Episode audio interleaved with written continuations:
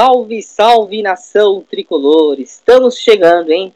Estamos chegando com o nosso 13 terceiro episódio aqui do nosso Arremesso Tricolor, aqui pelo site SPFC 24 horas. E hoje eu estarei ao lado do Gustavo, ao lado do Guilherme, vamos debater bastante o basquetebol São Paulino, claro, falando sobre o NBB. O Tricolor terminou a primeira fase em quarto lugar, né?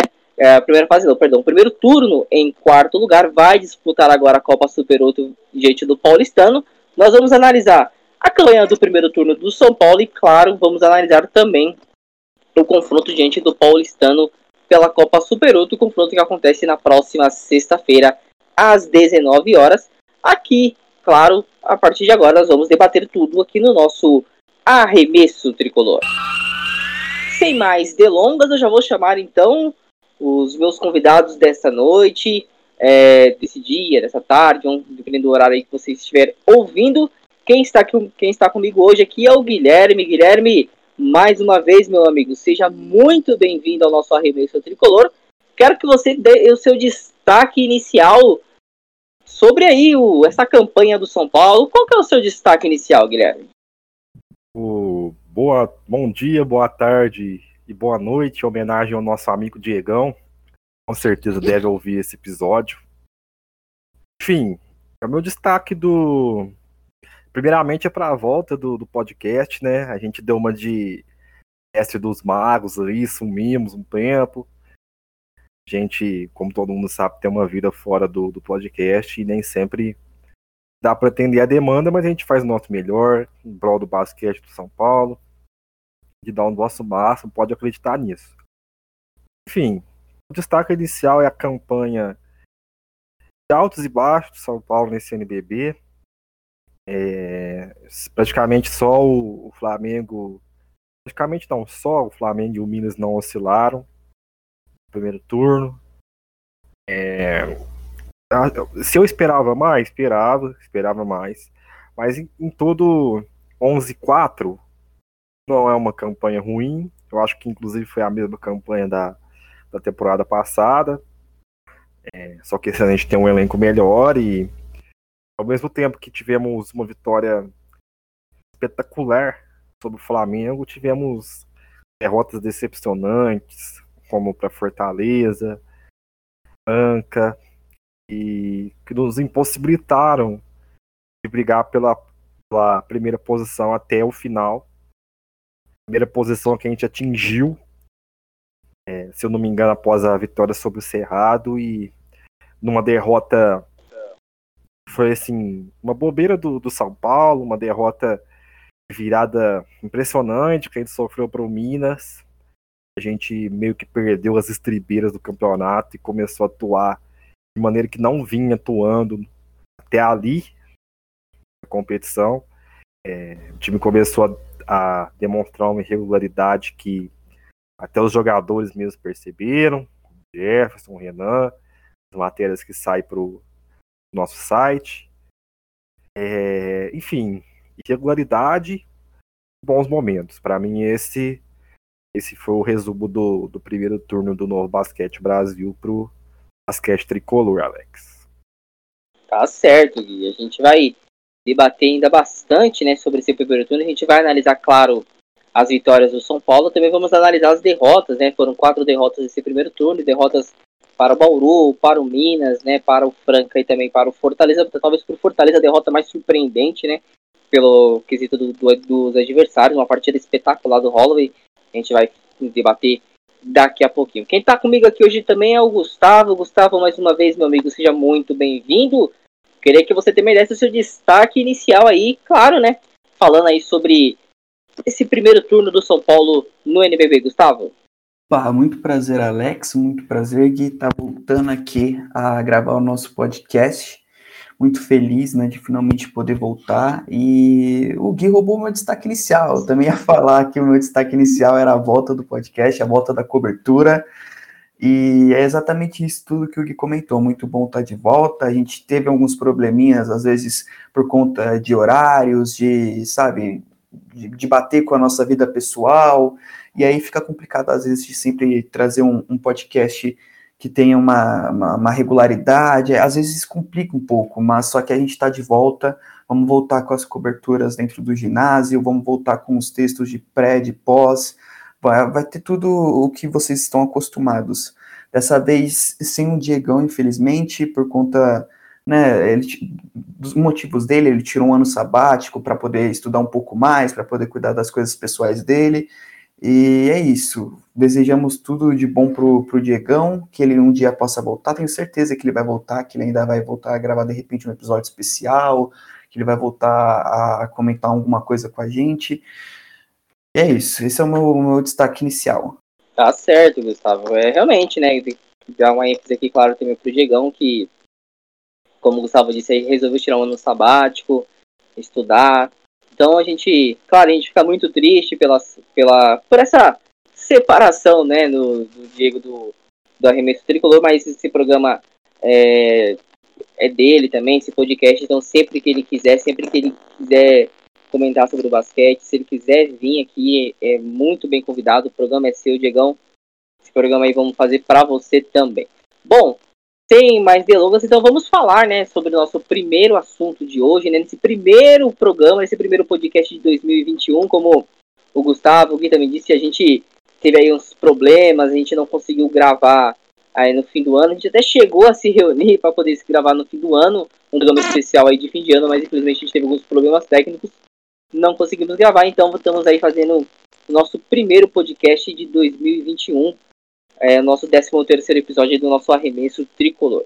Vamos falar então sobre a campanha do tricolor, né, nesse primeiro turno do NBB, o São Paulo que fechou o primeiro turno na quarta posição com 15 jogos, com 11 vitórias e 4 derrotas, né? O São Paulo é, perdeu para o Minas, perdeu para o Bauru, perdeu para o Frank, perdeu para o Fortaleza e conquistou aí 11 vitórias na competição. Início promissor do tricolor, né? Uma vitória muito boa diante do Flamengo.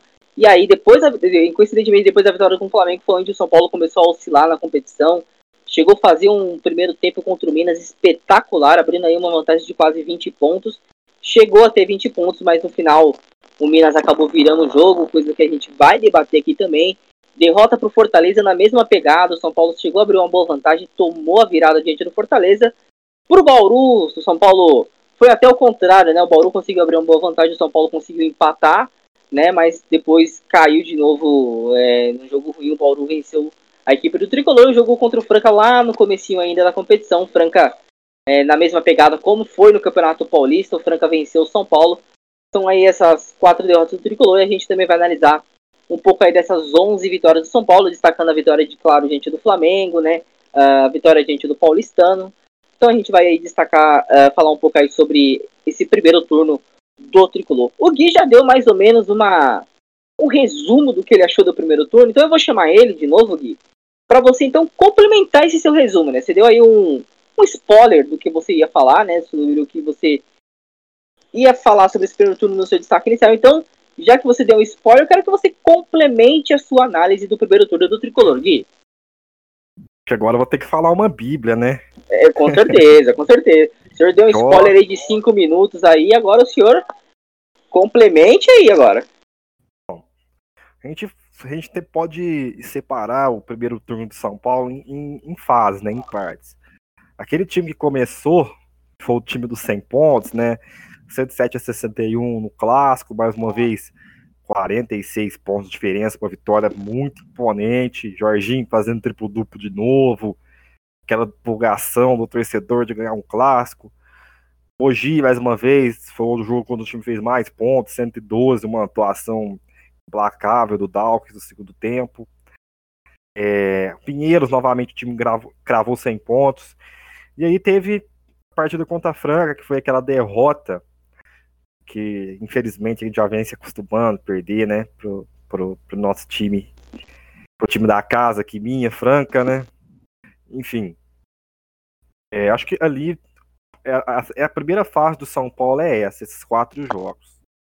Porque o time no começo mostra que, como o próprio Márcio Azevedo do Estadão, menção rosa para ele, falou no pré-jogo que eu fiz do último jogo do, do, do, do, primeiro turno que foi contra o Paulistano, que o time começou o NBB é, dando a impressão e mostrando que todos os problemas da temporada passada tinham acabado. O time, o time ia voar essa, essa competição, que, que os problemas defensivos, problemas de garrafão, enfim, é, variação tática, todos os problemas da temporada passada tinham acabado. Contra Franco, o time já foi mais o time que a gente é hoje. E, e essa derrota, eu acho que, querendo ou não, influenciou na, na, na, na, confiança da equipe, porque a gente sabe que o time de Franca ali ainda é, com os dois reforços que chegaram, mas ali mais era inferior ao time do São Paulo. Então, é, a chave do turno do São Paulo vira ali. Apesar de ter, aqui vendo a tabela, o São Paulo ter ganhado do, depois do Campo Mourão e do Pato Basquete, o time apresentou um basquete bem ruim nessas duas partidas. É, para quem viu o jogo sabe que o time foi bem pragmático, é, flertou com a derrota nos dois jogos. É, a gente já tinha começado a mandar uma mini bola em casa, é, jogos que a gente, para a equipe São Paulo tem, a gente não poderia perder de forma alguma é, para Campo Mourão e Pato. E, e ali nesse meio teve a vitória contra o Flamengo que, que empolgou totalmente a torcida, uma partidaça do Renan Lenz. É, ano muito importante. Acho que a partir dali a torcida falou assim, não, agora o São Paulo, ninguém segura o São Paulo, né? É, bateu o único invicto do campeonato e tal. E o time ganhou uma confiança a partir desse resultado. Anotou novamente 104 pontos no Brasília, 109 no Caxias, realmente o time foi muito bem no primeiro tempo, é, não deu chance para o Caxias. Aí, quando o time assume a liderança contra o Cerrado, é, o time começa a dar aquela demonstração de pragmatismo ofensivo, é, falta de variação ofensiva, muita bola no Lucas Mariano, e o Cerrado não vinha ganhando de ninguém se eu não me engano, Cerrado acho que não tinha nem vitória. Se não se tinha, era uma vitória. Até ali. O time realmente foi muito mal contra o Cerrado, flertou de verdade com a derrota. É, ele ganha do Cerrado em três bolas seguidas que o Jorginho anota. Senão o jogo provavelmente ia ser vitória do Cerrado. E ali o time assume a liderança e vai confiança pro jogo contra o Minas. E confiança é essa que no primeiro tempo é, o time foi avassalador no primeiro tempo contra o Minas. Foi o time das quatro primeiras partidas, o time que ganhou do Flamengo, o time que ganhou do Brasília, do Caxias, de, as, colocando as devidas proporções ao adversário, o time massacrou o Minas até o meio do terceiro quarto. Chegou a colocar 20 pontos. Só que aí a falta de variação tática, é, muita bola no pivô, no Lucas Mariano, é, defesa exposta, às vezes, às vezes eu queria até entender por que, que o Claudio Mortari não, não aproveita mais do, do basquete do Isaac. Acho que ele poderia ajudar o time defensivamente mais do que ele vem ajudando.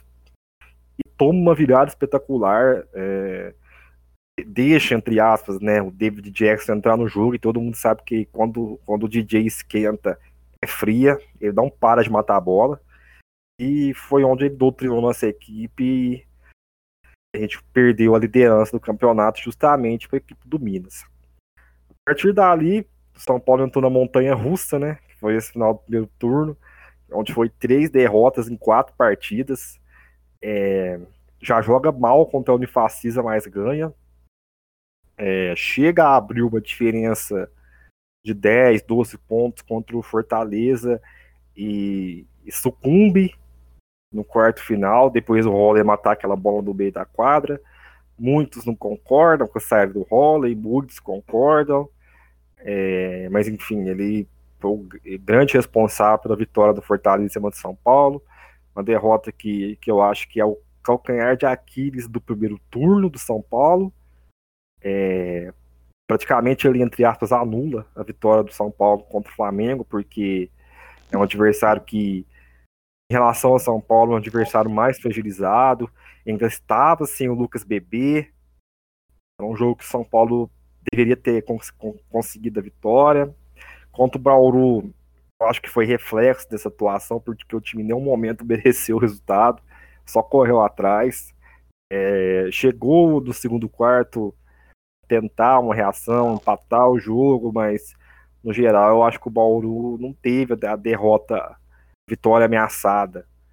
O time foi muito pragmático. O Lucão, para mim, na minha opinião, foi o destaque do São Paulo é, no primeiro turno. Foi o melhor, independente do Jorginho ter anotado dois triplo-duplos.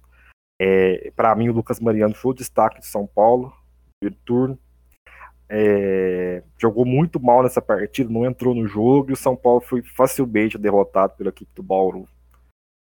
E no último jogo desse turno, né, que é justamente contra o Paulistano, que foi, que será, né, o nosso adversário no, na Copa Super 8 sexta-feira. É, para mim, até o momento ali, dia 30 de dezembro, foi o pior jogo do campeonato. É, parecia jogo de casado com solteiros, os dois times errando muito. E sim, foi um basquete realmente muito feio. É o basquete do São Paulo nesse jogo. E o que prevaleceu foi quem jogou melhor no, no tempo extra. É, o tempo extra do São Paulo foi o São Paulo que a gente quer. Decisivo. Criação. É, Jorginho batendo para dentro. Bennett batendo para dentro. É, o Bennett, inclusive, foi, foi o, o melhor jogador dessa, part, dessa partida para mim a gente vê as estatísticas é, do São Paulo, é, o time anota 91 pontos por jogo. E tem como principal pontuador justamente Lucas Mariano, com 17 pontos e meio por partida. Vinha fazendo a melhor temporada da carreira até esse jogo contra o Bauru. Aí esse, essa pontuação de dois pontos nesse jogo prejudicou a média final dele, mas não anula o que ele fez no primeiro turno. Eu acho que o time ficou um pouco dependente dele. É, o time nosso do ano passado não tinha essa jogada específica o pivô. É onde eu quero falar que o nosso time é um pouco pragmático, porque acaba dependendo do, do Lucas Mariano fazer um desequilíbrio, é, a bola de três que tem jogo que não vai cair, que foi o principal motivo, inclusive, da derrota pro Minas porque a equipe para de pontuar porque a bola do perímetro para de cair. E não tem outra opção. Eu acho que eu espero que o, que o Mortari, nesses 15 dias, 15, 16 dias que ele teve para armar a equipe, ele volte com uma equipe com outra postura, com, outra, com outro desempenho. É, potencial, a equipe tem muito potencial. Conversei até com o Jefferson que ele me dizendo pro nosso pré-jogo do contra o Paulistano que na visão dele a queda do desempenho da equipe é pela quantidade de partidas que a equipe jogou em dezembro, realmente o calendário de São Paulo em dezembro muito apertado, o time para vocês terem noção, o primeiro turno acaba ontem, terça-feira, dia 12 de janeiro, e o São Paulo jogou até dia 30 de dezembro. Ou seja, o São Paulo ficou 12 dias parado até acabar o primeiro turno. Ou seja, o dezembro de São Paulo foi comprimido. Tendo a acreditar no Jefferson, espero que ele esteja certo, porque a gente precisa de outro basquete é, para a gente poder avançar no Super 8, é, para a gente poder pleitear uma posição melhor no NBB ou ficar no G4, pelo menos, para a gente poder folgar na primeira rodada dos playoffs. O time precisa melhorar para conseguir isso. E a Champions League também, né? Não falo principalmente porque talvez seja o título mais difícil dos três, de cair num grupo de uma Kings aí que a gente precisa elevar muito nosso ritmo de jogo, o nosso, nosso nível de jogo para poder pleitear a classificação no grupo que só dá uma vaga. É isso, Alex. Acho que meu resumo mais do primeiro turno é esse mesmo. É, baseado em recortes do São Paulo muito bem no começo, é, claudicando no meio até ter uma derrocada final foi salva por, por, essa vitória contra o Paulistano, porque realmente um 10-5 seria muito decepcionante. 11-4 colocou o primeiro turno do São Paulo em nota 7. Esperamos que o segundo turno seja melhor. Tá certo, Gui. E aí fez um resumo aí completo, resumiu por partes a campanha do Tricolor, um início promissor, um início bom, aí teve ali o tropeço contra o Franca, depois vitórias, né, principalmente contra o Flamengo, que colocou o São Paulo numa posição boa, O jogo contra o Cerrado que deu a liderança para o São Paulo, Gui resumiu bem. O jogo já não foi bom, o São Paulo pecou muito na partida, passou praticamente o jogo todo atrás do placar. No final, o Jorginho, com bola de três pontos, conseguiu dar a vitória para o São Paulo. E depois da partida contra o Cerrado, eu confesso que eu não consegui ver mais nenhum jogo bom do São Paulo. Né? Então, o pico ali foi a vitória contra o Flamengo, uma vitória boa diante do Flamengo, mas depois a derrota, a, depois da vitória contra o Cerrado e o primeiro tempo contra o, contra o Minas, o segundo tempo de, de lá para cá, o São Paulo realmente deixou a desejar, na minha opinião. E para você, Gustavo, o que, que você achou desse primeiro turno do time do São Paulo? Você acha que o São Paulo surpreendeu? Você acha que o São Paulo poderia dar mais? Ou você se decepcionou com o São Paulo? Alex, eu esperava mais do São Paulo. Eu esperava mais, principalmente por conta do basquetebol apresentado. A gente comentou um pouco antes da gravação que algumas dessas derrotas eram, entre aspas, aceitáveis, né? Perder, por exemplo, para um Flamengo, para um Minas ou para um Bauru seria até aceitável, porque são times que têm um ótimo elenco, que, tem, que também têm um, ótimos técnicos, que jogam muito bem. Então, seria, entre aspas, ok para o São Paulo de repente perder para esses times. Só que quando a gente vê que, por exemplo, o São Paulo perde para o Fortaleza e essa derrota faz com que o São Paulo caia em uma posição na tabela, né? Se São Paulo vence, vencesse aquele jogo, São Paulo hoje estaria em terceiro lugar, não em quarto já seria uma ajuda tremenda, né? Já faria com que o turno do São Paulo melhorasse, melhorasse muito. Agora, o que mais decepciona não é apenas o resultado, né? Não é apenas a gente estar tá em quarto lugar com 11-4, né, no, no recorte, mas também é, o nível do basquetebol apresentado, como o Guilherme falou. São Paulo ele é pragmático demais né, na parte ofensiva, mesmo São Paulo tendo o melhor ataque da competição, né, no caso, o ataque que mais marca pontos em nível de eficiência, nem, não é exatamente o melhor ataque, mas é o que tem mais pontos até agora. O São Paulo, apesar de ter mais pontos, ainda assim é um time muito pragmático, que aposta muito em jogadas é, de isolation, né, com jogadores confiando mais no seu individual, aposta muito no Lucas Mariano dentro do garrafão, sabe? A gente precisa ter mais variações. Eu acho que, além disso, precisamos também melhorar na defesa, algo que, para mim, foi o que, o que mais prejudicou o São Paulo né, nessa, nessa virada de chave que nem o que comentou, que o São Paulo começou muito bem e depois foi caindo de produção.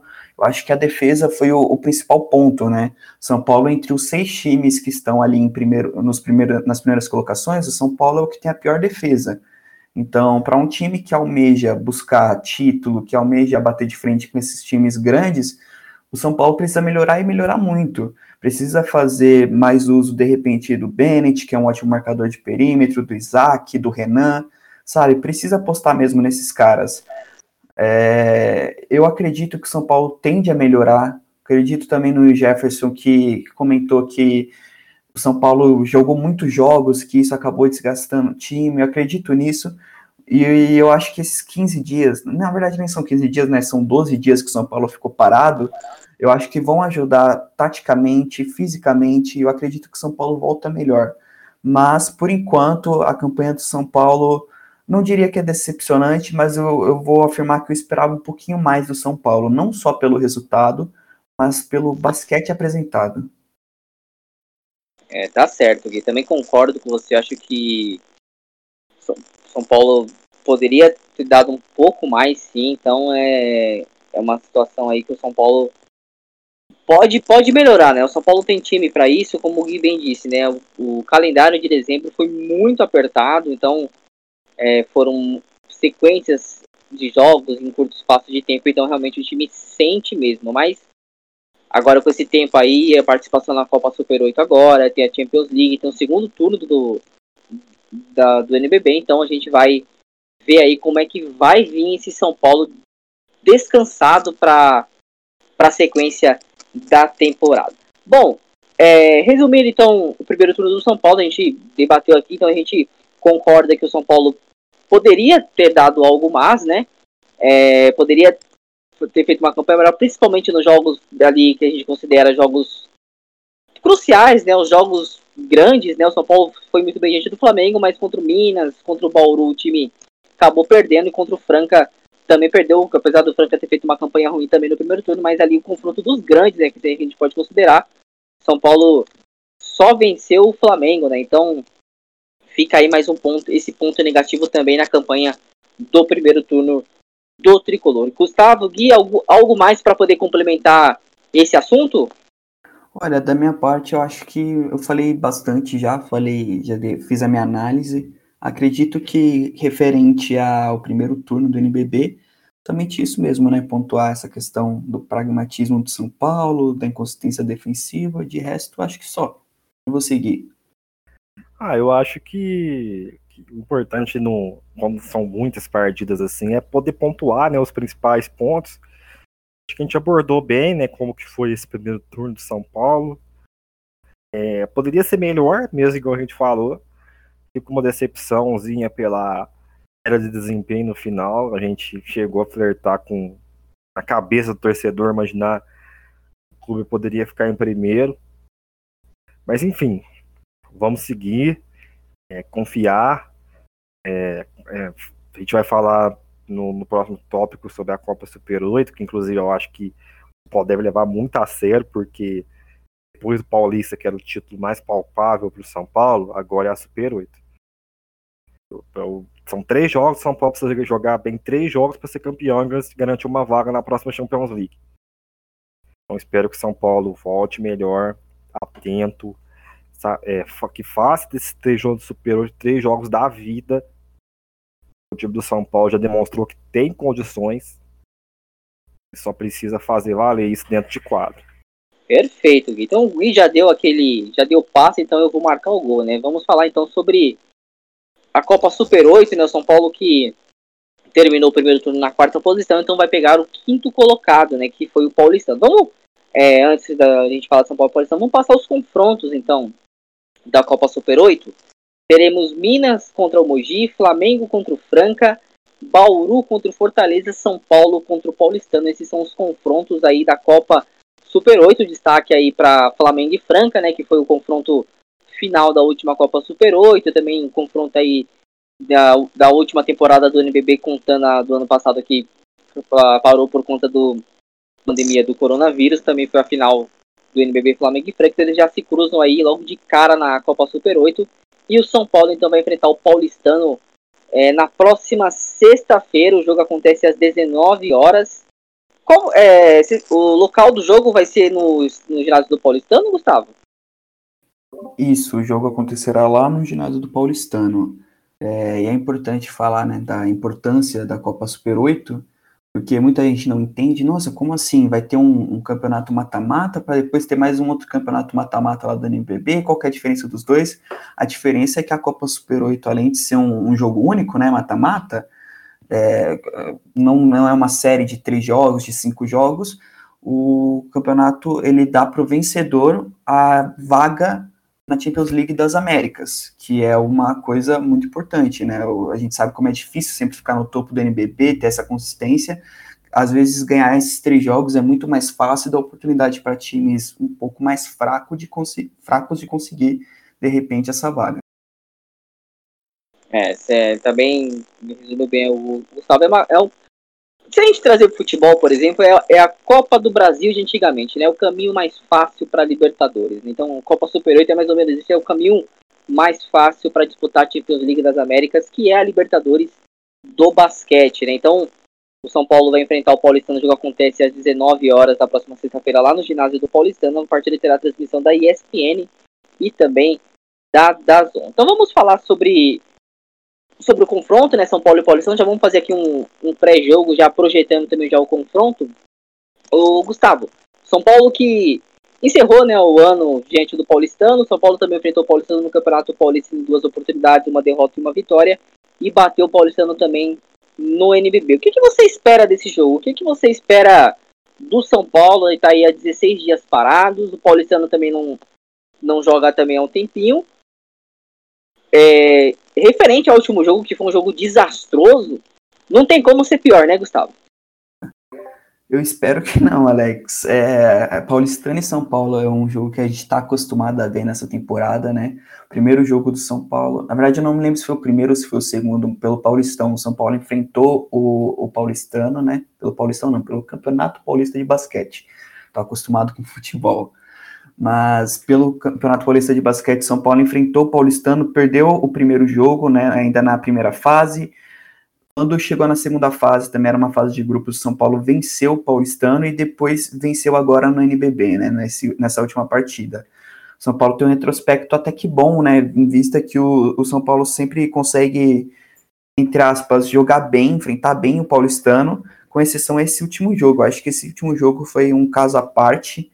São Paulo e o Paulistano jogaram muito mal, fizeram pouquíssimos pontos, era um jogo em que você via que ninguém acertava nada, se pegar de repente para ver o, o, jogo condensado que tem no, no, no, YouTube, você percebe que quando rola uma cesta, os comentaristas, narradores até comemoram, falam: finalmente saiu um ponto, fizeram alguma coisa, né? Porque realmente foi um jogo totalmente atípico. E eu acredito que isso não vai voltar a acontecer, principalmente porque aquele, por ser o último jogo, ser um, um jogo onde as duas equipes vinham de, de diversos jogos ali. É, seguidos, com uma agenda muito grande, muito lotada. É, eu acho que, que isso influenciou muito pelo rendimento baixo dessa partida, né? Pelos dois lados. Eu acho que agora o jogo vai ser um pouquinho mais aberto, as duas equipes mais dispostas é, em quadra, jogando melhor. Eu acho que vai ser muito melhor, vai ser muito melhor, é, bem diferente do que foi esse último jogo. Acredito que o São Paulo vai fazer um bom jogo contra o Paulistano, sempre consegue sair bem. Tem uma certa dificuldade com alguns jogadores mais jovens do Paulistano, como por exemplo o Dória, que no primeiro turno lá do Campeonato Paulista fez o Lucas Mariano passar mal, de tanto que, que ele se movia em quadro, tanto que eles passava. Vai ser um jogo interessante, eu acredito. Tá aí, né? Eu também, eu também acredito que vai ser um jogo interessante, né? O São Paulo aí, como a gente bem destacou agora há pouco, tá 16 dias sem jogar, então o time vem treinando, né? O time também teve o recesso aí de fim de ano, teve um ano novo. Aparentemente não temos notícias se houve algum caso de coronavírus durante esse fim de ano. Tomara que não, né? Para o time estar tá completo. E o Mortari com mais tempo para trabalhar, Gui. É, a expectativa então é a gente ver um São Paulo é, taticamente melhor, né? Foi o que faltou nesse primeiro turno do, do NBB é, variando jo jogadas, variando é, funções táticas também dentro de quadra. Um São Paulo mais leve, um São Paulo mais descansado. Então a gente a expectativa que a gente tem Gui, é um São Paulo brigador, um São Paulo, aquele São Paulo que foi do primeiro, do primeiro tempo contra o Minas, mais ou menos, é o que a gente espera, né, Gui? É, o Alex, a gente espera um São Paulo diferente, né? Essa volta. Espera um São Paulo que dê, vamos dizer assim, é, jogue mais bonito, mais duas jogadas. São Paulo, igual o Gus falou nisso, sofreu um pouco pode estar no Campeonato Paulista, principalmente nas trocas, é, pick and roll, pick and pop. Mas é, nos últimos dois jogos contra o, contra o Paulistano levou bastante vantagem.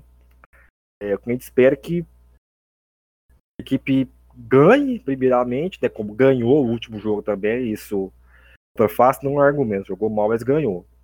Às vezes é importante também fazer isso. E que ganhe uma confiança nesse jogo para encorpar e pegar um Minas ou Mogi. É, confiança, principalmente se for o Minas, né, que se eu não me engano tem 14 vitórias seguidas no campeonato, poder ter confiança suficiente para eliminá-los também. É, o Gui, é, esse é o detalhe importante do Minas. O Minas perdeu no primeiro jogo pro Flamengo. Depois foram 14 Sim. vitórias seguidas. Inclusive, eu assisti esse jogo do Minas contra o Flamengo e, e o Minas estava assim, montagem de equipe, o, o Johnson, Johnson Jr., né? Johnson Jr., ele não, não jogou esse jogo. É, o Parodi estreou, mas estava fora de forma. É, o David Jackson não jogou. Enfim, o Minas estava bem diferente dos destaques do time mesmo, só o Nesbitt e o, JP Batista atuaram, equipe se conhecendo ainda, e depois a equipe pega uma sequência mais tranquila, engrena e conquista todas essas vitórias seguidas aí que, que a gente sabe. Espero que o São Paulo volte nesse jogo contra o Paulistano diferente, volte com outra confiança, volte descansado, espero que o Mortal e o Jefferson, últimas entrevistas que deram para mim e para o SPFC TV, né, spfc.com lá do site spfc.net, é, colocando a culpa da queda de desempenho na sequência, espero que eles estejam certos. Eu espero que eles não dêem motivo para a gente vir aqui no podcast e falar ah, o São Paulo foi pragmático, o São Paulo marcou mal, apresentou os mesmos problemas. Espero que, que, que seja treinados, não tenha caso de Covid. Pelo que eu estou sabendo, somente o, o Basinello né, pegou, que é o preparador auxiliar do Drago, mas isso já foi no final do ano. Imagino que, que a gente saberia se, se tivesse outro caso. Mas enfim, é isso. É o que eu espero para São Paulo nesses jogos. Tá certo, Gui. Só, só pra gente poder destacar aqui ainda sobre o Minas, é o primeiro. O, o confronto Flamengo e Minas foi 100 a, 102 a 68 pro Flamengo, então aquela época o Minas ainda tava, como o Gui bem disse, estava uma época aí de montagem ainda, né? Aí reforçou, chegou Parodi, o David Jackson chegou também, então o Minas tá uma potência enorme também, né? Estão vindo em sequência de 14 vitórias consecutivas, terminando aí o primeiro turno na primeira posição. Ainda falando sobre São Paulo e Paulistano, queria que a gente falasse um pouco sobre a equipe do São Paulo, então, né? O que, que a gente espera para o jogo, o que, que a gente espera de, de escalação.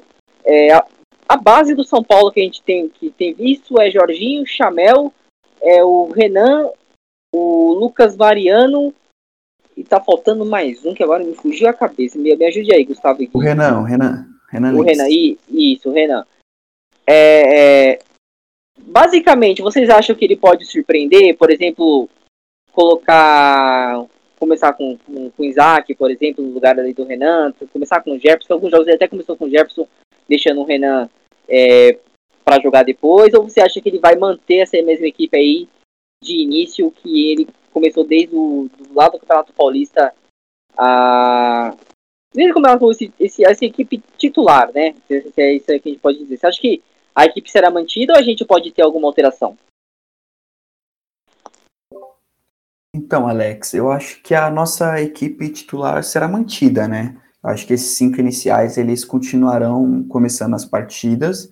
Eu acredito que com o decorrer da, das partidas a gente pode ir mudando, alterando alguns jogadores, como por exemplo Agora não, não me vem a memória, acho que é contra o Cerrado. A gente fez uma partida onde o Cerrado expôs muito a gente defensivamente e o Mortário optou pra, em colocar mais em quadra o Isaac no lugar do Chamel, optou por deixar o Renan por mais tempo, optou por, por não colocar o Gerson. Então, tipo, a gente vê que dependendo do, do que acontece na partida, os nossos quintetos eles vão se alterando, vão mudando de acordo com, com o que está rolando. Eu acredito que a gente inicialmente começa dessa mesma forma com Jorginho, Bennett, Chamel, Renan e Lucas Mariano, só que pode ir alternando, pode ir mudando. A gente tem boas opções. Tem um Isaac que defende muito bem, um Jefferson que pode ser uma boa arma de repente para o perímetro. É, sabe, a gente tem boas alternativas, eu acredito, mas eu acredito que para início o quinteto será o mesmo. E para você, para você, Gui, você acha que o quinteto é o mesmo? Se talvez aconteça alguma mudança? O Jefferson pode começar jogando? O que, que você acha? Sendo bem sincero, eu espero que não. Enfim, eu acho que esse time titular que tá jogando é o time base ideal do São Paulo.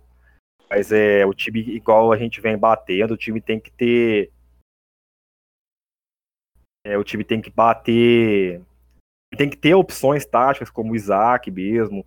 Eu acho que o G tá muito subutilizado, o Dalris, o Bennett. Enfim, eu acho que falta um pouco rodar mais o banco, mas ao mesmo tempo, alguns momentos que, que dá certo também rodar um pouco como contra o Flamengo. Eu acho que se a gente tivesse rodado mais o banco, eu acho que a gente poderia ter o resultado, inclusive, ameaçado. Enfim, eu acho que, que, que os que realmente poderiam ter mais tempo de quadra seria o Dawkins e o Isaac. O Gerson, infelizmente, é bom jogador, fez uma ótima temporada, mas infelizmente ele não está no mesmo nível do Lucas Mariano. O Lucas Mariano é essencial na equipe, quando ele está mal, a gente viu o que aconteceu com o Paulo. Então esse é o time principal, Eu acho que não tem que ter surpresas não. Jefferson melhora, aproveitamento do perímetro também, que é característica dele. fez uma temporada, se não fez uma temporada perfeita é, na, no, no, ano passado, foi uma temporada melhor do que essa, mais consistente.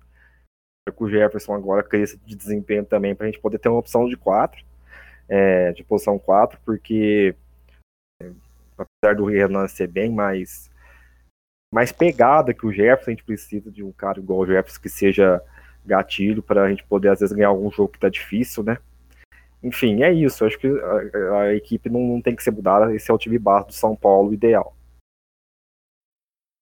Tá certo, né? Então a gente aí passou então aí pelo fizemos o nosso um, um pré-jogo aí de São Paulo e Paulistano pelo Super 8, jogo que acontece na na próxima sexta-feira às 19 horas lá no Paulistano, jogo que é a transmissão do, dos canais, do canal ESPN também do canal Dazon. Antes da gente é, encerrar né, nosso podcast de hoje, eu queria. Eu, eu, eu gosto dessa parte, que é, que é, a parte do palpite. Só que hoje eu vou, eu vou fazer diferente. Hoje a gente não vai, hoje a gente não vai palpitar somente para São Paulo e Paulistano, não. A gente vai palpitar para os quatro jogos do Super 8, Minas e Mogi, Flamengo e Franca, Bauru e Fortaleza, São Paulo e Paulistano. Então eu vou começar com com o Gustavo. Gustavo, fala para mim o que, que você acha que vai acontecer em Flamengo e Franca. Opa, vamos lá. Flamengo e Franca, eu acho que esse é um, um, um, duelo muito interessante, né? Flamengo foi campeão da primeira Copa Super 8, Franca foi campeão da segunda. Em ambas as finais, os dois times se enfrentaram, mas agora, por conta desse retrospecto ruim, né, no NBB do Franca, o Franca acabou indo lá para baixo e vai enfrentar o Flamengo logo na primeira rodada da Copa Super 8, né? Eu acho que o Flamengo vence, vence e vence bem contra o Franca. O Franca tem um time base bom, tem algum, alguns problemas no, no seu banco, né? Tem alguns jogadores que não conseguem suprir a, a altura, a qualidade dos titulares eu acho que é nesse ponto que o Flamengo vai vencer o Franca, né? Na, na rodagem do, do elenco. Acho que o Flamengo leva vantagem nisso. Então, aposto uma vitória do Flamengo. Vamos chutar uns 85 a 79. 85 79 o palpite aí do Gustavo para Flamengo e Franca. Já emenda Minas e Mogi, Gustavo. Opa, Minas e Mogi. Minas e Mogi eu acho que vai ser um pouco mais aberto. Minas, ele é um time muito bom, tem ótimos jogadores e eu acho que ele vence com uma certa facilidade o time de Mogi, né? Essa última vaga estava meio aberta, podia ir para o Unifacisa, para o Corinthians, mas eu acho que independente do time que, que viesse para enfrentar o Minas, iria perder de qualquer forma. Eu, eu aposto uma vitória de 83 a 73 para o Minas. 10 pontos aí pro Minas. Bauru e Fortaleza. Opa, Bauru e Fortaleza também acho que vai ser um jogo, entre aspas, fácil pro, pro time de Bauru. É, o Fortaleza é um time muito bom, cheio de jovens talentos, mas que ainda precisa engrenar um pouquinho mais, né? Acho que o Bauru ele vence na, no detalhe por conta dos seus ótimos jogadores. Acho que o Bauru vence, vamos estar aqui um 78 a 73. Ó, placar apertado, 78 a 73. Daqui a pouquinho, então, eu vou chamar o Gustavo para falar de São Paulo e Paulistano. Gui, você então, vamos lá. Flamengo e Franca, Gui. Flamengo e Franca, bom, é, acho que eu posso falar com bastante propriedade que Franca sente muita falta de mandar do mano de quadro. Né? Que Franca é muito mais nesse ano é, muito mais esse ano ele, ele precisava do apoio do torcedor que é maciço. Nunca não joga para menos de 3 mil pessoas nunca. É, com o elenco é mais fraco, precisava muito. O Flamengo passa, o Flamengo passa. Eu, eu, assim, eu como, como francano, eu espero que o Frank te, é, tenha uma repaginada igual aconteceu, igual, igual a gente projetou para o São Paulo esse tempo sem jogo. Franca tem o mesmo tempo sem jogo do São Paulo. É, esse tempo sem jogo sirva para o Elinho arrumar a equipe, arrumar a equipe com os reforços que chegaram. Franca plantou dois americanos no elenco no meio do campeonato. Estão planejando um terceiro reforço, não sei se dá tempo. Talvez esse reforço seria o Dar Tucker do São Lourenço. É, informação do nosso amigo Enéas. Não sei se dá, mas se chegar teria mais um reforço durante o campeonato. Eu acho que não é o ideal. Gui, é... É, só um detalhezinho, só uma informação. Esse terceiro reforço do Franca, ele não poderia jogar o NBB. Não, não poderia ser inscrito. Ele poderia ser inscrito na Champions das Américas, mas no NBB, infelizmente, ele não poderia ser inscrito. Já passou o tempo. Certo. É, enfim, eu, então eu imagino que esse, que esse reforço não venha. Sincero, sinceramente, porque o custo-benefício é ruim. Enfim, eu, apesar disso, eu espero que o Flamengo ganhe. Espero não, eu acho, né? Eu acho que o Flamengo ganha o jogo por 92 a 85. 92 a 85? É, eu acho que Franca vai melhorar o nível de jogo. Nesse tempo parado, ajustando o Jamal e o, e o Green com a equipe, que são bons jogadores. Porque tem uma boa base. Faltava banco, com os jovens é, amadurecendo ainda. Só o Márcio pronto para jogar. É, enfim, o Adiel um pouco mais, mas é, não, não, não, está ainda no mesmo nível do Elinho. É, para quem não sabe, o Elinho é muito, era muito contestado na equipe de Franca. Ele é titular incontestável, porque o, o reserva dele é um garoto, bom do Alexei, é, mas é, ainda está muito verde ainda e há muita diferença do time quando ele entra time titular. 92 a 85 do Flamengo não vai ser tão fácil assim, igual foi na primeira fase. Minas e Mogi. É, só só é, concluindo o raciocínio de Franca, eu acho que não vai ser fácil pela forma que Franca classificou.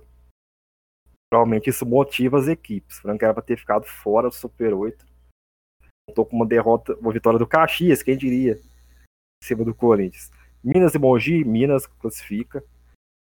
Apesar de o time do, do Guerrinha sempre dar trabalho, é, eu acho que o Guerrinha ele é o treinador que, sem dúvidas, ele é o que mais tira leite de pedra no futebol brasileiro, no, quer dizer, no basquete brasileiro. É o que mais tira leite de pedra, porque ele é muito bom nisso. Fulvio, acho que vem fazendo igual vinho, né? Quanto mais velho, melhor. É, mas eu acho que o Minas, por tudo que compõe seu elenco, é por todo o entorno, a fase. Acho que o Minas passa com 89 a 83. 89 a 83. Bauru e Fortaleza. Nessa eu já vou na contramão do Gus. É, quem, quem, quem acompanha sabe que o Fortaleza ganhou do Bauru no primeiro, no primeiro turno. Então eu acho que o Bauru, é, ficando em terceiro, se deu pior do que o São Paulo, que ficou em quarto. Principalmente por, por, pela lesão do Alexei I, com, com Y, né? Porque o Alexei com I, a reserva dele não acompanha, não é o mesmo nível. Alexei Patrício. Cara, vou postar uma vitória do Bauru sem convicção nenhuma. É, por 85 82. Sem convicção nenhuma, eu acho que pode dar Fortaleza. Seria a única zebra de todos os confrontos. Justamente por esse motivo, o desfalque do Alexei. Tá certo. Então, ó, eu já vou dar os meus também. Para mim, Flamengo 83, é, Franca 79, Minas 99, 74 Mogi e para mim o Bauru bate o Fortaleza por 74 a 63. Então vamos falar então de São Paulo e Paulistano. Eu vou chamar. Já, o Gui terminou de dar os palpites dele, então ele tá fresquinho. Tá, tenho certeza que ele na cabeça dele já tem convicção. São Paulo e Paulistano, Gui. 95 a 85. 95 a 85 São Paulo. Para você, Gustavo, São Paulo e Paulistano. Eita, tava falando mutado aqui. Enfim, São Paulo e Paulistano, eu acho que São Paulo vence. O São Paulo fez um ótimo jogo. É, um ótimo jogo não, fez um ótimo.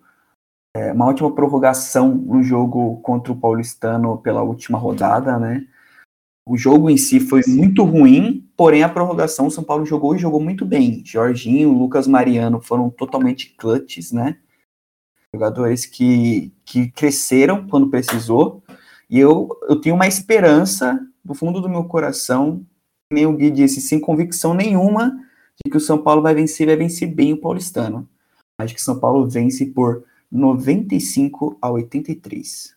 95 palpites altíssimos. Eu já vou. Eu já acho que o jogo vai ser bem difícil. Eu acho que o São Paulo vence por 82 a 76. Então, os palpites estão todos gravados aqui. Né? Temos palpites para Flamengo e Franca, Minas e Mogi, Bauru e Fortaleza, São Paulo e Paulistano. No momento que eu estou salvando os palpites, vou deixar todos salvo aqui e vou soltar daqui a pouquinho lá, na, lá no nosso Twitter, lá no Arremesso Tricolor, no SPFC 24 horas. Também vou soltar no meu Twitter é, pessoal, principalmente o São Paulo e Paulistano, para depois dos confrontos, vamos ver se nós somos bons assim de palpites, se a gente tem os palpites certos, se a gente se aproxima ou se a gente vai errar completamente. Bom, é, falamos então hoje aqui no nosso programa, falamos sobre a campanha do São Paulo no primeiro turno do NBB. Né, o São Paulo terminando em quarto lugar aí na competição com 11 vitórias e 4 derrotas no primeiro turno. Vai jogar diante do Paulistano, né, pela, pela Copa Super 8, jogo que acontece na próxima sexta-feira lá no ginásios do Paulistano, jogo que terá transmissão da ESPN e também do canal da, do canal da Zon, né, na internet. Então, a gente destacou aí, projetando também o, o confronto diante da equipe do Paulistano aí pela Copa Super 8. No próximo episódio, a gente também vai falar um pouco sobre a Champions League das Américas. A São Paulo já, bem, já conheceu o seu grupo na Champions League das Américas, confronto difícil, tem o atual campeão pela frente. A gente vai destacar muito bem uh, na, no nosso próximo episódio, no 14 episódio do nosso Arremesso Tricolor. Vamos falar aí sobre a Champions League das Américas. No mais, eu, então eu vou já me despedir. Programa bom passa rápido, né? Quase uma hora aí de programa. É, programa bom, bom passa muito rápido. Eu já vou me despedir então do Gustavo. Gustavo, mais uma vez, cara, muito obrigado. É, a gente aí teve que fazer um. Bolamos o programa aí na correria, mas graças a Deus deu tudo certo. Hoje a chuva não atrapalhou. Hoje nada nos atrapalhou, graças a Deus. Programa concluído. Gustavo, seu destaque final. Grande abraço, meu irmão. Alex, é, só um detalhezinho, a gente tinha algumas perguntas dos ouvintes, né? Ah, sim, não. Se, não, pode... não, sei, não sei se chegou a olhar ali o chat, que as perguntas vieram enquanto a gente gravava o podcast, então acho que o Alex não deve ter visto. Eu acabei soltando aqui no chat pra gente. Foram três perguntas é, bem simples, até dá pra gente responder rápido. Pode, é, pode responder. Vamos lá, rapidinho. Então, a primeira é a do Cauã, do nosso grupo lá do SPFC Basquete. Ele perguntou qual a porcentagem de culpa do Mortari no momento ruim que a gente teve ou está. Seria bom ir atrás de um guerrinha para o próximo ano? Bom, eu vou responder primeiro, aí eu passo para vocês, pode ser? Pode ser. Por mim, é, eu acho que o Mortari ele tem aspectos positivos e negativos. Eu acho que se fosse de repente um outro treinador é, coordenando essas estrelas que tem no elenco, como o Jorginho, como o Lucas Mariano, talvez elas não estivessem rendendo tanto quanto rendem hoje. O Mortari tem muito disso de trabalhar com o individual do jogador, né?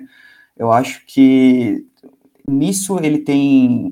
Ele é muito bom, porém eu concordo que na parte tática do basquete em si, que, como vocês sabem, é coordenada pelo filho dele, pelo Bruno Mortari, eu acho que o São Paulo deixa um pouquinho a desejar. Não sei exatamente se seria bom uma troca de técnico, acho que o elenco todo já é muito entrosado, mas eu acho que sim, ele tem alguns pontos que ainda deixam a desejar um pouquinho, que poderiam ser melhorados, mas no geral não sei se uma troca já para o próximo ano, para a próxima temporada, seria a melhor coisa a se fazer. Pode responder, Gui.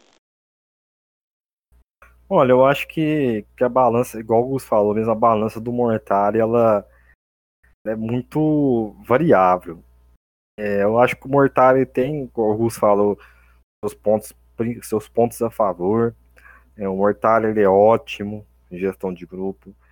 É, o Mortari é, no quadra, na quadra e na conversa, o Mortari consegue elevar o nível dos atletas. A gente tem exemplos no próprio time. Jorginho de promessa virou MVP. Renan faz os melhores números da carreira faz tempo. É, o Léo Mendel, unanimidade, foi para a CB. É, isso é responsabilidade do Mortalho. É, Lucas Mariano, idem, voltou para a seleção, vinha fazendo a melhor temporada da carreira. Isso, a porcentagem do Mortari é, é é inabalável. É, isso aí é, é dele, a gente deve isso para ele. Muito do que de onde São Paulo está, como uma Champions League Américas, deve para ele. Mas é os pontos contra é justamente conta que o filho dele também pode carregar essa culpa, que é o Bruno. Que é a quadra. É, o time precisa ter mais variações ofensivas, o time precisa uma defesa mais coesa. É, eu acho que, ao mesmo tempo que o Mortari tem, as, tem os pontos bons que a gente não tem como negar, tem esses. É, enfim, às vezes a gente fica puto com o Mortari em alguns jogos, pensa em pedir a saída do Mortari, mas é pensando de cabeça fria. Eu acho que o Mortari ele tem mais coisas boas do que ruins. Então, é, vamos esperar o resultado final da temporada, vamos esperar com que orgulho a gente vai a gente vai ver essa campanha de São Paulo. É, eu acho que o passado foi ótimo, perfeito, espetacular. A primeira temporada de São Paulo na Elite e foi aquilo que foi. Terceiro lugar, muito bom.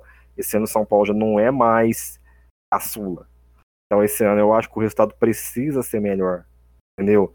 É, não, se, se, o time tivesse é, contratado mal, o investimento fosse me, menor, a torcida entenderia. Que o time ficasse abaixo de onde ele ficou. Mas não, ele tem um material humano melhor. Resposta hoje é não para um outro técnico. Mas pode ser que quando a gente for fazer o arremesso tricolor no final da temporada, a gente chega a essa conclusão que talvez a troca do comando seja o ideal para a próxima temporada. Vai depender muito. Boa. A próxima pergunta é do Caio. Ela meio que. A gente comentou um pouquinho sobre no, no, no podcast já. Então acho que a gente vai passar para um pouquinho mais rápida, mas é o seguinte: qual o principal erro do São Paulo até aqui? acham que são falhas táticas ou uma certa vontade dos jogadores? Vontade é uma coisa que não, a gente não pode, porque a gente sabe, a gente tem, eu acho que todos tá lá, desde a temporada passada, honra a camisa do São Paulo. É, como muitas vezes o futebol não vinha fazendo. Enfim, é, as falhas são táticas, é, falha de repertório, é, às vezes algumas falhas individuais que acontecem num jogo que acaba comprometendo o resultado final, como no jogo contra o Minas, aquela decisão do Jorginho no final. Mas enfim, é, o problema de São Paulo está é, na tática. É, ter mais opções de variações que em certos momentos do jogo impõe ao time fazer, o time não faz e acaba virando presa fácil.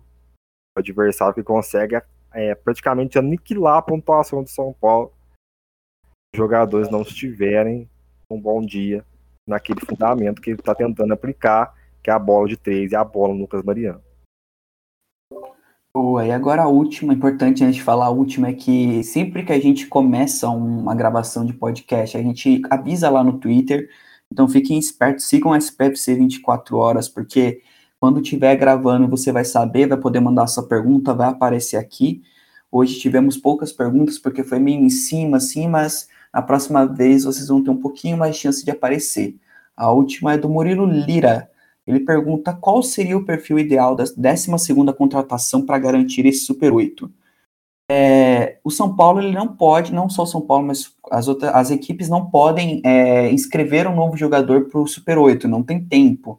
Mas se fosse pensar em uma contratação de repente é, para melhorar o elenco, talvez pensando assim, ah, vamos, vamos pensar numa hipótese em que, em que o São Paulo pode trazer um outro jogador, eu acho que seria um jogador mais defensivo, visando a parte da defesa, talvez para dentro do garrafão para ajudar o Renan Lenz, talvez ali para a posição 3 ali para jogar de repente em um, em um esquema junto com, com Isaac, com, com o Jorginho, Bom, difícil, difícil, mas eu acho que o São Paulo tem um, um, time muito bom e que são apenas alguns detalhezinhos assim que, que faltam. E você, Gui?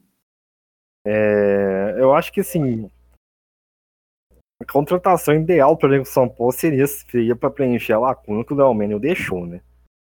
Mas esse jogador é dificílimo de achar no mercado. É muito complicado. Eu, eu, se eu se falasse, Guilherme, você tem o dinheiro para contratar você vai contratar o jogador que você quisesse para integrar o elenco de São Paulo. Assim, lógico, não vamos falar de um jogador da NBA, da CB, a gente vai falar do mercado sul-americano. Eu traria o Brandon Robson da Cris, é, o adversário do São Paulo na primeira fase. Quem for ver o jogo vai ver porque eu peço essa contratação, vai entender. Para mim é um jogador diferenciado que joga, que pode fazer a função do Léo Mendel, muita facilidade de infiltração, muita facilidade de arremesso, leitura perfeita. Para mim é o principal jogador da Kibsa. Mas é, a gente está falando de tirar um jogador do, de hoje, do, hoje do time que é o campeão da Champions League Américas. É, enfim, é complicado. Mas se eu pudesse escolher um jogador, seria isso. Ou talvez seria mais fácil é, a manutenção do Holley, mas a gente não sabe ao certo quais foram os motivos que tiraram o Holley de São Paulo. Tudo praticamente fica no campo da especulação. Como a gente sabe que não, não vai vir essa contratação, provavelmente, a gente vai terminar a temporada com esse elenco, é, seria realmente igual alguns falou, extrair dos jogadores que a gente tem no banco o melhor que eles podem dar. Eu acho que ainda, ainda falta o Isaac entregar, ainda falta o Dawkins entregar, ainda falta o Gerson, esse principalmente, pegar. Acho que nosso time teria uma melhora, uma melhora significativa se quem está no banco entregar o que a gente sabe que eles podem entregar. Tá certo. Então, isso aí foram as perguntas dos nossos ouvintes que acompanham o podcast. Mais uma vez, muito obrigado pelas perguntas. Esperamos que os nossos, nossos comentaristas, Gustavo e Gui, tenham tirado aí as suas dúvidas e vamos esperar então aí agora a sequência da temporada aí do NBB, do Super 8 e agora da Champions League das Américas que também vem por aí. Bom, agora sim, né, o programa aí com mais de uma hora, passou muito rápido também. Agora sim eu queria dar meu meu boa noite, meu boa tarde, meu bom dia de despedida para o Gustavo. Mais uma vez, muito obrigado. Como eu disse anteriormente, a gente teve aí. Foi na correria, mas graças a Deus deu tudo certo. E aí, estamos finalizando mais um episódio. Um episódio muito bom aí que a galera vai gostar bastante. Gustavo, mais uma vez, muito obrigado. Muito obrigado, Alex. Muito obrigado aqui. Agradeço demais por estar aqui de novo. É, meu destaque final para o nosso podcast ele vai para a cobertura que nós vamos fazer do, dos jogos em loco do, da Copa Super 8. Eu mesmo estarei lá, vamos ver se de repente a gente consegue levar mais alguma pessoa também. As nossas redes sociais vão serem alimentadas durante o jogo, então sigam a SPFC 24 horas, não percam esses jogos, porque vai ser muito, muito, muito importante. E outra coisa também, Calma, torcedores, calma, sem precipitações, sem ficar querendo mandar jogador X embora, jogador Y é, para o banco, sabe? Vamos ter calma, vamos ter calma, vamos esperar que esse time ainda pode dar muito para gente, pode se entregar muito ainda dentro de quadra, ainda tem muito a evoluir, então vamos lá, vamos, vamos esperar que as coisas boas estão por vir. Tá certo, Gustavo, é realmente um recado muito importante para a torcida São Paulo, né? Vamos ter calma, né? Não, não é futebol, né? A coisa não não vai sair da noite para o dia, como também no futebol não acontece isso, mas vamos ter calma que o trabalho é excelente e vai dar fruto sim. Gui, meu irmão, grande abraço novamente, seu destaque final. É, mais uma vez, obrigado por estar presente no nosso arremesso tricolor em mais um episódio. Agora, com frequência mais presente, frequência fixa. Um grande abraço, Gui, até a próxima. Prazer é todo meu. Espero estar aqui falando de um grande Super 8 de São Paulo a próxima gravação, mais empolgados para o segundo turno, mais empolgados para a estreia da Champions. É muito do que o Gus falou. Ter paciência. Eu mesmo sou um que, que às vezes, assim, apesar de tentar ser frio, é, as análises a gente às vezes perde um pouco razão devido ao calor da emoção versus jogos. Mas a gente tem que que, que, que saber que exatamente isso que o Alex falou. É, o trabalho é ótimo, dá muito orgulho na gente, torcedor. Eu sou um dos que se sente representado pelo time de São Paulo em quadra. E que, que, que a gente possa, quem sabe, tentar almejar esse título do Super 8. A gente tem time para isso, eu tenho certeza. Vai ser muito difícil a gente aqui no Arremesso Tricolor é, falar que o São dar um palpite falar que o São Paulo vai perder. que a gente sabe que o São Paulo pode ganhar de qualquer equipe do NBB. Dificilmente a gente vai vai vai estar tá postando uma derrota é bem diferente do futebol, quando a gente vê que, que um time é bem melhor do que o outro, a gente, mesmo com, com, com, a, com a emoção, a gente consegue palpitar na razão, colocar uma derrota do São Paulo. Às vezes, quando for pegar um Flamengo, às vezes, quando for pegar um Atlético Mineiro, é um exemplo. No basquete, não. No basquete, a gente pode pegar o Minas e ganhar, pegar o Flamengo e ganhar só precisa de estar tá bem focado, centrado e num bom dia, tanto taticamente como confiança. Valeu, galera. É, dedicar novamente esse programa para o Diegão e para a Vic, que eternamente são, são, parte dessa equipe do, do Remesso Tricolor. Valeu, galera. Tchau. Isso aí, Gui. Grande, grande abraço para a Vitória, também para o Diego a gente é, dispensa comentário. Para a Bia, a gente espera ela é, estando presente aqui. Hoje ela até iria participar, mas teve alguns problemas, não conseguiu vir hoje. Quem sabe aí no próximo episódio a Vitória não esteja de volta aqui na bancada aí do Arremesso Tricolor. Bom, estamos finalizando então o nosso 13 terceiro episódio do, Arremesso Tricolor. O primeiro episódio de 2021. Então aguarde, que vai ser uma temporada muito boa. Vai ser um ano que, se Deus quiser, vai ser um ano muito melhor. A vacina está chegando, a gente vai poder voltar a ter a nossa vida normal se Deus quiser, nos próximos dias, nos próximos meses, quem sabe. Então, vai ser um ano muito melhor, sim. E um ano aí de uma cobertura, quem sabe, aí, inesquecível, né? Uma Copa Super 8, uma Champions League, uma, um NBB, por que não? Como o Gustavo disse, vamos ter calma, torcedor tricolor, o trabalho é muito bom, não, não vai ser da noite pro dia, é só pegar alguns exemplos que a gente vê daí, daí dentro do basquete, então o trabalho não é da noite pro dia, vamos ter calma, vamos ter paciência e vamos apoiar a equipe tricolor. A gente vai ficando, vai ficando por aqui, encerrando o nosso 13 terceiro arremesso tricolor. A gente volta aí, quem sabe aí depois, no, na semana que vem aí, comentando aí o, o jogo São Paulo e Paulistano, né? Uma, se Deus quiser, uma vitória São Paulina aí, projetando um confronto contra o Minas ou, ou contra a equipe contra a equipe do Mogi. Deu um branco agora contra a equipe do Mogi. Vou ficando por aqui. Um grande abraço, Gustavo. Um grande abraço, Gui. Um grande abraço para você, ouvinte do nosso Arremesso Tricolor. Acesse nosso site, né? www.spfc24horas.com.br Não é São Paulo 24 horas, é SPFC 24horas.com.br. Amanhã vai ter uma matéria lá de pré-jogo com todos os detalhes de São Paulo e Paulistano e depois também uma matéria de pós-jogo trazendo o que aconteceu no jogo São Paulo e Paulistano. A gente vai ficando por aqui, um grande abraço, tchau, tchau!